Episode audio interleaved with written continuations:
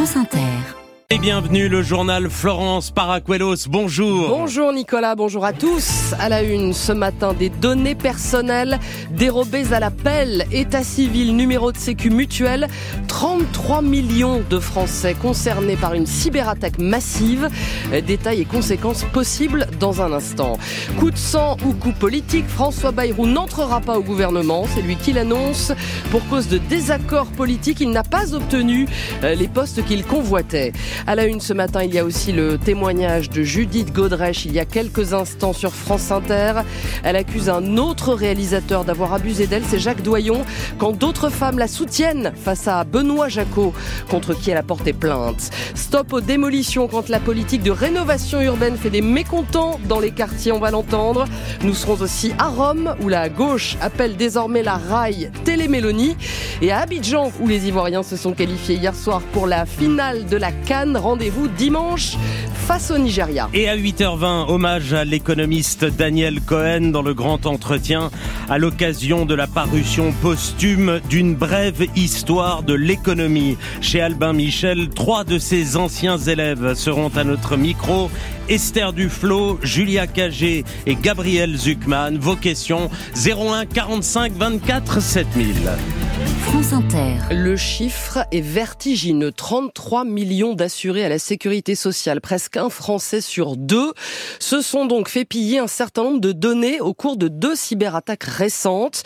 Les pirates ont à minima récupéré les numéros de sécu, l'état civil des assurés et le nom de leur mutuelle. Information siphonnée auprès de gestionnaires du tiers payant. Bonjour Laurent Kramer. Bonjour. Qu'est-ce qui s'est passé? Alors au cœur du système informatique du tiers payant, celui qu'utilise votre pharmacien ou votre opticien pour vérifier que votre complémentaire autorise bien une avance de frais. Ces pirates ont trouvé la même faille à chaque fois en utilisant les identifiants de professionnels de santé. Première attaque le 1er février chez Viamedis qui alerte ensuite tous les professionnels du tiers payant. Une deuxième intrusion donc du même genre a été détecté chez un autre opérateur. Au final, plus de 33 millions de Français voient leur numéro de sécurité sociale, leur date de naissance et leur état civil siphonnés par ces pirates. Que faut-il redouter maintenant, Laurent? Alors, les complémentaires santé assurent qu'aucune donnée bancaire n'ont été dérobées. Les professionnels de la cybersécurité espèrent de leur côté surtout qu'aucun mail n'est associé à ces numéros de sécurité sociale car pour devenir efficace, les pirates auraient besoin par exemple d'adresser des mails de hameçonnage avec ces numéros de sécurité sociale ou les dates de naissance pour se faire passer pour un opérateur de santé. Appel à la vigilance donc car il s'agit bien d'une des plus grosses vols, une des plus gros vols de données réalisés en France, explique Jérôme Jérôme expert en cybersécurité chez Wavestone. Il n'y aurait pas les données bancaires, il n'y aurait pas les données de contact, ni euh, les données de santé. Mais je parle au conditionnel parce qu'en cyber, il faut toujours un peu de temps pour mener l'investigation euh, jusqu'au bout. Ça fait moins d'une semaine que la fuite a été annoncée. Il va falloir attendre pour être vraiment sûr que les investigations soient terminées. Les complémentaires santé doivent prévenir individuellement chaque personne concernée. La CNIL appelle à la prudence et à vérifier tout mouvement suspect sur les comptes bancaires. Laurent Kramer, et puisqu'on parle sécurité sociale, parlons tarifs des médecins généralistes. Leurs syndicats ont rendez-vous pour le renégocier aujourd'hui avec l'assurance maladie. 26,50 euros la consultation depuis l'an dernier. Cette fois, les médecins voudraient passer à au moins 30 euros. Et cette fois, si les négociations échouent, un de leurs syndicats menace, suivi selon lui par 3000 praticiens prêts à se déconventionner, c'est-à-dire à augmenter leurs tarifs comme bon leur semble, ce qui veut dire que les patients ne seraient plus remboursés par la Sécu. Jérôme Marty préside ce syndicat minoritaire, l'Union française pour une médecine libre Nous, ce qu'on dit, c'est que si eux ne veulent pas miser sur les médecins, s'ils ne veulent pas investir sur les médecins, ben on va le faire nous-mêmes. Les médecins qui le veulent sortiront de la convention, ils auront leurs tarifs tout à fait libres et ensuite les patients viendront les voir pour avoir un médecin qui leur donne plus de temps, plus de qualité médicale, libre au gouvernement de réparer cette injustice fondamentale qui est le fait qu'il n'accepte pas de rembourser un patient s'il va voir un médecin déconventionné alors que le patient lui-même cotise à la sécurité sociale. Donc c'est à eux de sortir de ça, c'est à eux de rembourser les patients, mais si l'on veut que les médecins s'installent, ben, il faut qu'il soit correctement rémunéré. Et si le gouvernement ne le fait pas, eh ben, on ira le faire nous. Jérôme Marty, président de l'Union française pour une médecine libre, joint par Victor Dolande. France Inter 8h06, il n'a pas eu ce qu'il voulait, alors il tape. François Bayrou, pressenti pour entrer au gouvernement depuis sa relaxe lundi dans l'affaire des assistants parlementaires du Modem. Il n'ira pas, il le déclare haut et fort, pour cause de désaccords profonds sur la politique à suivre, dit le centriste, coutumier des coups de sang, après une négociation qui s'est visiblement mal passée avec Emmanuel Macron et Gabriel Attal. Soirée débriefing au Modem raconté par Marie Mollet. La scène est surréaliste. Un dîner du Modem qui vire à la réunion de crise en plein milieu du ministère de l'Agriculture, celui de Marc Fesneau, pilier du parti. Les députés débattent pour savoir s'ils sont encore dans la majorité. Vers 20h30, leur chef, François Bayrou, les y rejoint. Il veut justifier sa décision de ne pas entrer au gouvernement. La nouvelle a sidéré une partie de ses troupes. Alors, il explique sa version des faits. Il aurait voulu six portefeuilles au gouvernement pour son parti. Le président lui en a proposé quatre. Il aurait voulu l'éducation nationale, le président lui a proposé les armées. C'est une démarche d'humiliation, s'emporte François Bayrou devant son camp. Un peu de gratitude abonde à la sortie l'élu du Morbihan, Jimmy Pain. On était là en 2017, sans François Bayrou. Il n'y aurait pas eu ce merveilleux élan euh, qu'a été le macronisme. Maintenant, on aimerait pouvoir être, je crois, traité au, niveau qu'on mérite d'être traité. C'est pas plus compliqué que ça. Non, on est dans la majorité. Mais on a envie de te faire entendre dans la majorité. C'est ça un peu le fond du problème. On reste dans la majorité. Ce point au moins est clarifié, répètent les députés, mais il reste des désaccords de fond, leur a martelé François Bayrou, sur l'éducation ou sur un gouvernement trop parisien, déconnecté. Une façon de viser Gabriel Attal sans le nommer. Un ministre en suspens résume, il a voulu l'humilier et montrer que face au vieux Bayrou, le jeune Attal ne fait pas le poids. Et on attend toujours la liste complète du gouvernement. Un mois après la nomination de Gabriel Attal à Matignon, une quinzaine de ministres délégués et de secrétaires d'État doivent être nommés. On dit que c'est imminent, mais c'est imminent depuis plusieurs jours. Une adolescente entre les, les griffes des ogres, témoignage bouleversant tout à l'heure de Judith Godrèche sur France Inter. Elle révèle avoir été abusée par le réalisateur Jacques Doyon à l'âge de 15 ans.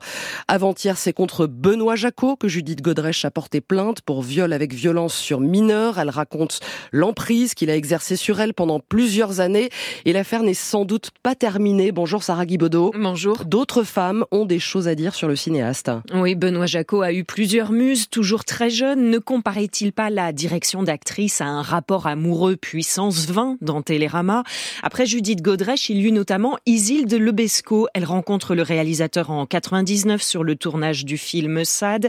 Elle a 16 ans, lui 52. C'est le début d'une relation de 6 ans. Hier soir sur Instagram, elle a remercié Judith Godrèche. Vous me donnez un peu de force pour penser à sortir du silence aussi. Selon son avocat, Isilde Lebesco ne souhaite pas encore s'exprimer, mais elle a transmis au monde un texte dans lequel elle affirme avoir subi des violences psychologiques ou physiques de la part de Benoît Jacot. Le Monde publie ce matin d'autres témoignages comme celui de Julia Roy, la dernière égérie. Elle a 23 ans quand Benoît Jacot lui offre son premier rôle en 2013. S'ensuit une relation faite de manipulation, violence physique et harcèlement sexuel qui l'a traumatisée. Benoît Jacot contrôle sa nourriture ou la longueur de ses cheveux, ce qui fait écho au récit de Judith Godrèche sur France Inter. La plupart des faits évoqués jusqu'à présent semblent prescrits, ce qui n'empêche pas l'enquête judiciaire de se poursuivre. Elle pourrait s'intéresser aussi à l'entourage du réalisateur, agent, producteur, que savait-il? Benoît Jacot nie fermement toutes ces accusations. Son prochain film avec Guillaume Canet et Charlotte Gainsbourg doit sortir à la fin de l'année. Sarah Guibaudot, l'interview de Judith Godrèche au micro de, de Sonia De Villers est à réécouter sur franceinter.fr. Pas de trêve à Gaza, loin de là. Benjamin Netanyahou rejette toute concession faite au Hamas. Pour le Premier ministre israélien, la victoire est encore une question de mois et l'heure est à la préparation d'une offensive sur Rafah, à la frontière égyptienne. Aux États-Unis, c'est aujourd'hui que les juges de la Cour suprême se penchent sur le cas Donald Trump. Ses responsabilités dans l'assaut du Capitole doivent-ils le rendre inéligible? L'ancien président demande l'annulation d'une décision de la justice du Colorado qui a ordonné au mois de décembre le retrait des bulletins de vote à son nom dans cet état de l'ouest du pays.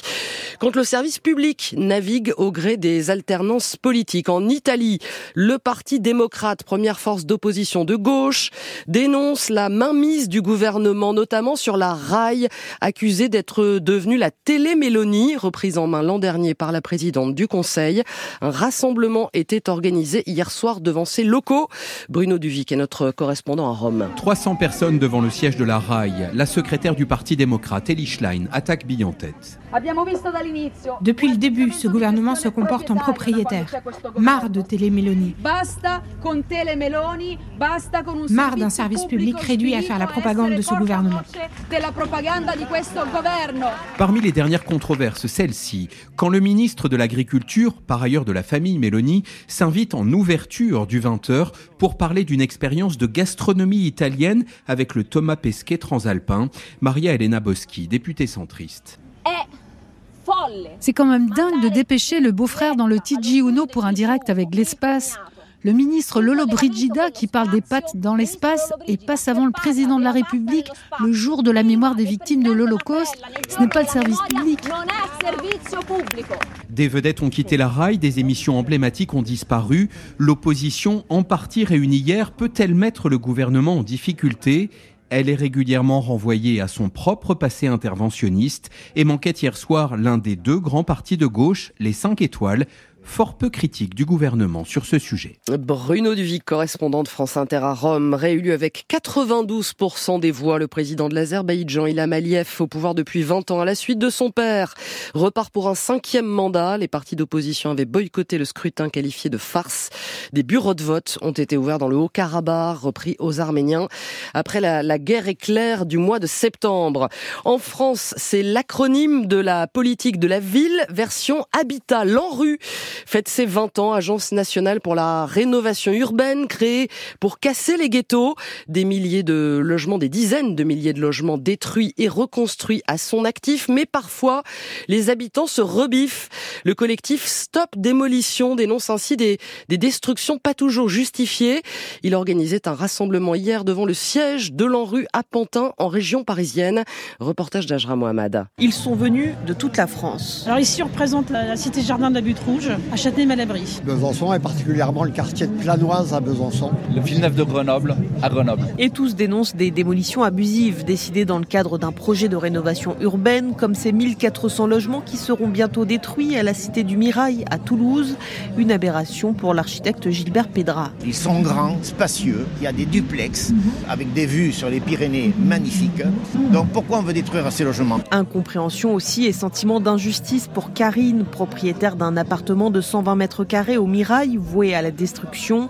Elle doit le quitter dans quelques mois avec ses deux enfants. J'adore ce quartier, mes enfants y vivent et pourtant on a décidé que moi j'y avais pas ma place, mais que d'autres populations y auraient sa place. Anne-Claire Mialot, la directrice de l'ANRU, vient à la rencontre de ces collectifs. Elle les écoute et défend aussi le bilan de son agence. Première chose, l'ANRU finance plus de réhabilitation et de réhabilitation structurante que de démolition. Et les logements qu'on finance en démolition sont des logements qui généralement sont obsolètes. C'est normal qu'il y ait au départ des réticences, mais encore une fois, chaque projet est spécifique. Et si en 20 ans la part des ménages les plus pauvres a reculé de 17% dans les quartiers en rénovation, des efforts restent à faire, reconnaît la directrice de l'ANRU, pour parvenir à une véritable mixité sociale. Ajra Mohamed, le Pas-de-Calais, de nouveau sous la menace de crues, repassé en vigilance orange ce matin. C'est le niveau de la Canche qui semble le plus inquiétant.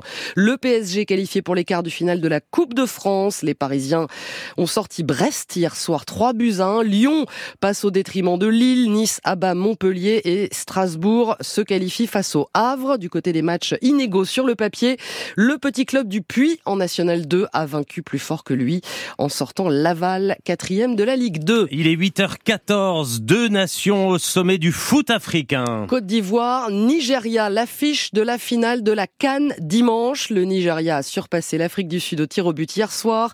Quant aux Ivoiriens, ils ont battu la République démocratique du Congo 1-0. C'est à la maison qu'ils vont la jouer, cette finale, alors que ça n'était vraiment pas gagné au départ de la compétition. Euh, Franck Ballanger est sur place à Abidjan pour France Inter. En trois semaines, la Côte d'Ivoire a vécu une histoire d'amour en accéléré avec son équipe nationale. Il y a d'abord eu de la haine, ou presque, pour des éléphants qualifiés in extremis pour les huitièmes de finale de leur Coupe d'Afrique. Depuis hier, on peut parler de passion. Les éléphants sont en finale et Franck Olivier apprécie la tournure que prend cette relation. On a lutté, Dieu cru, on a lutté, on a bataillé.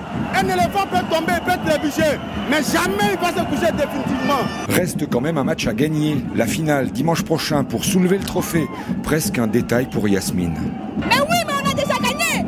Qui aurait cru qu'on allait arriver jusqu'à la finale? Nous sommes déjà en finale, c'est-à-dire que que pouvons-nous espérer de plus? C'est déjà gagné d'avance. Franchement, je crois Comme beaucoup hier soir au stade Alassane Ouattara, Abou n'arrêtait pas de répéter que Dieu était ivoirien pour expliquer le parcours des éléphants. Avec les scénarios qu'on a eus, plus rien ne peut nous arriver. Il y a Dieu dedans. Canne historique, rebondissement de malade, on va la gagner pour l'histoire. Dans la longue histoire de la Cannes, justement, seulement trois pays sont parvenus à s'imposer à domicile. Après l'Afrique du Sud, l'Égypte et la Tunisie, la Côte d'Ivoire pourrait être la quatrième.